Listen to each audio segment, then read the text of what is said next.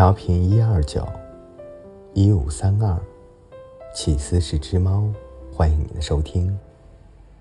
今天为各位带来的故事是知乎上的一个回答，这个回答获得了很多的赞赏。一个男人最心酸的一生是什么样的？作者夏言，二十六岁，你看着身边的人都结了婚。婚礼的份子钱逐年递增。春节回家，父母从带你串亲戚，变成了带你去见相亲对象。见了十几个姑娘，你每次都觉得和那个她比差了一点。二十八岁那年，你遇到了一个和你遭遇差不多的姑娘，你们有一搭没一搭的聊着。他说：“你还不错。”你喝了一口可乐，说：“你也是。”你还不确定喜不喜欢他，双方家长就已经摆好了订婚宴。结婚前一周，你和朋友出去喝酒。结婚前一周，你和朋友出去喝酒。你说不想结婚，朋友说：“你啊，就是想的太多，谁不是这么过来的？”二十九岁，你们终于结了婚，婚礼办的不大不小，朋友来的不多不少。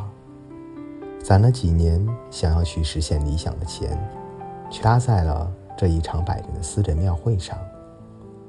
婚礼进行到中间，司仪带着标准的商业化微笑，对着台下的亲友喊：“要不要让他们亲一个？”台下那些人跟着一起起哄。不知道为什么，你简简单单的亲了一口。两人恢复到了一开始的站位。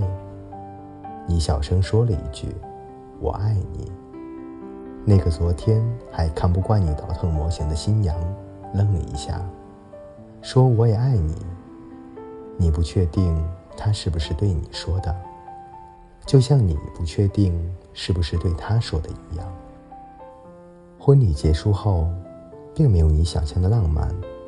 你听着外屋的新娘一笔一笔的算着份子钱，想着才不过两年，怎么就变成这样了？想着想着，洞房夜就睡着了。三十岁，她怀孕了，辞掉了工作，在家里养胎。你在公司逐渐有了点地位，手里管着十来个人。独立负责一个项目。结婚前，陪嫁的那辆二十万左右的车，也变成了你一个人独享。但你依然不敢轻松，每次加班，电话那头都是抱怨与委屈。但你不能争辩什么，谁让他怀了你的孩子？在这一刻，无论是他的父母，还是你的父母，都无条件的。站在了他的那一边。三十一岁，孩子落地了，前前后后连孕检带住院费，花了十万块钱。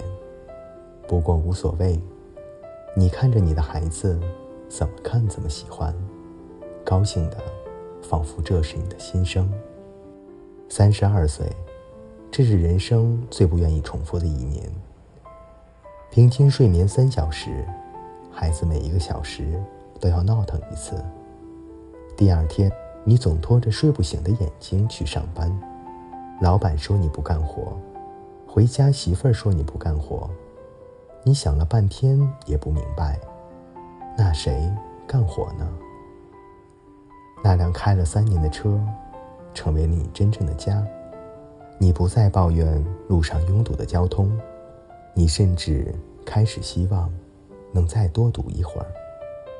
回到家，你关了发动机，在车上点了一根烟，这是你每天最幸福的十分钟。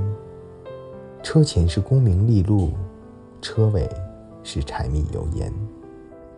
三十五岁，你因为身体越来越差，加班越来越少，晋升的速度也越来越慢。哪天下班，媳妇儿告诉你。孩子要上幼儿园了，双语的，一个月三千块。你皱了皱眉，四单元的老王家的孩子一个月六千块，你已经都这样了，你想让孩子也输？你没说话，回屋给媳妇儿转了六千块钱。这笔钱，你原本打算给自己过一个生日，买一个新电脑。三十八岁，孩子上一年级了。老师说，一年级最关键，打好基础很重要。你笑着说：“是是，老师您多照顾。”新生阶段的老师看你不明事理的脸，给你指一条明路。课外辅导班，一个月两千两百块。四十岁的时候，孩子上了三年级。老师说：“三年级最关键，承上启下很重要。”你笑着说：“是是是，正打算再报一个补习班。”四十四岁，孩子上了初中。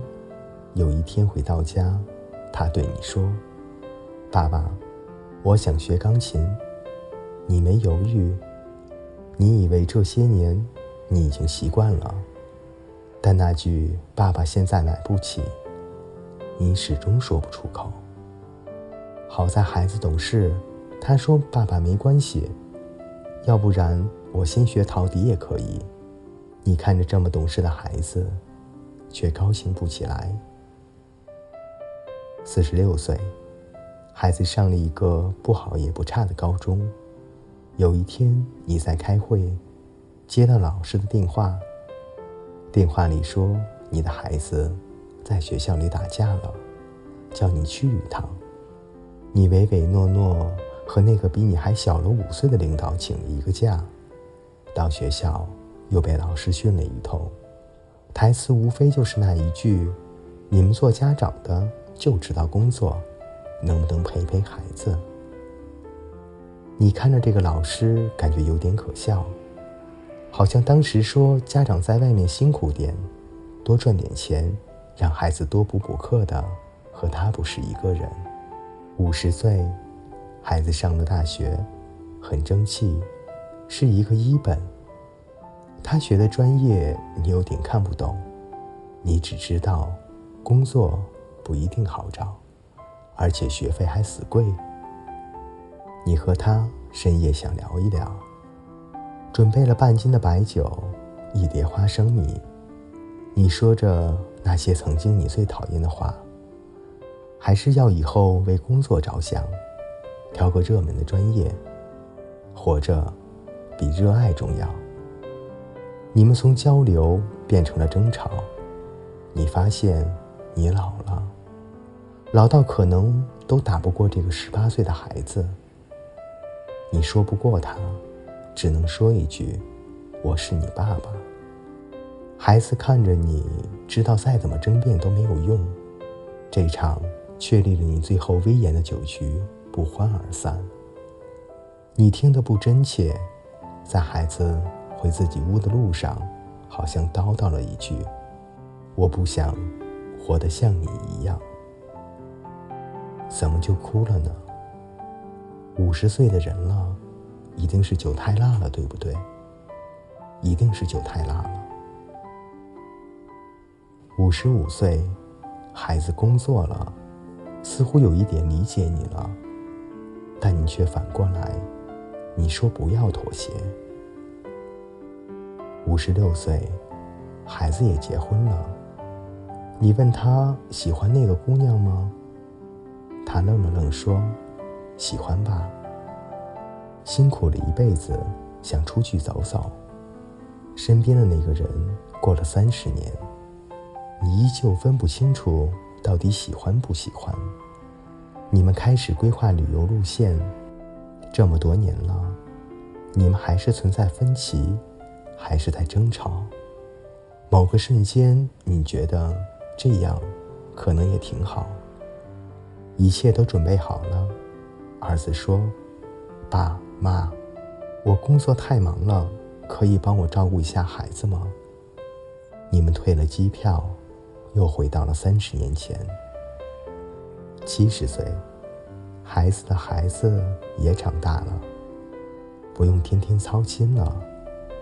你下定决心说一定要出去玩一趟，可是手边的拐杖只能支持你走到楼下的花园。七十五岁，你在医院的病床上，身边聚满了人，你迷迷糊糊的看到医生摇了摇头，周围那些人神情肃穆。你明白你要死了，你没有感到一丝的害怕。你突然问自己：“我到底是什么时候死掉的呢？”你想起来三十岁时的那一场婚礼，原来那个时候你就已经死掉了吧？按照惯例，死前的三秒，你的大脑要走马灯，倒叙你这七十五个年头的一生，画面一张张的过，一秒。两秒，两秒过去了，你面无表情的看着这两秒内的回忆。第三秒，突然间你笑了。原来已经回到了十五岁的那一年。你看见一个男孩，他叼着一袋牛奶，背着书包，从另一个女孩家的楼下阳台跑过。那个男孩朝窗户里看了看。那是十五岁的你爱恋的那个女孩子。你想不起来她长得什么样子。最后一秒，你努力的回忆着，然后终于笑了出来。三秒过去了，身边的人突然间开始嚎啕大哭，你可能听不清了。你最后听到的嘈杂的声音。是一群十五六岁的少年，起着哄说：“答应他，答应他，答应他。”各位听友，今天的故事就分享到这里。主播读完这篇文字，感觉挺心酸的。主播不明白，文中的主人公怎么不按照自己想要的方式。去过完他的一生，但是又想了一想，这似乎又是每个人真实生活的写照。尘世中的男女，又有几个能够逃脱得了呢？能够跳出这平凡的生活，活出自己心目中的样子？但是，我相信，无论生活再艰难，我还是希望。能和自己爱的人结婚，我相信没有爱的婚姻真的只是坟墓。爱是坚实的铠甲，能够抵挡所有来自摩擦的损耗。愿各位的未来能够有花香，有鸟鸣，有阳光，也有树荫，有一个人在你看风景的时候温柔的看着你。你爱着世间万物，而他。如爱世间万物般爱着你。感谢各位的收听，我们下期再见。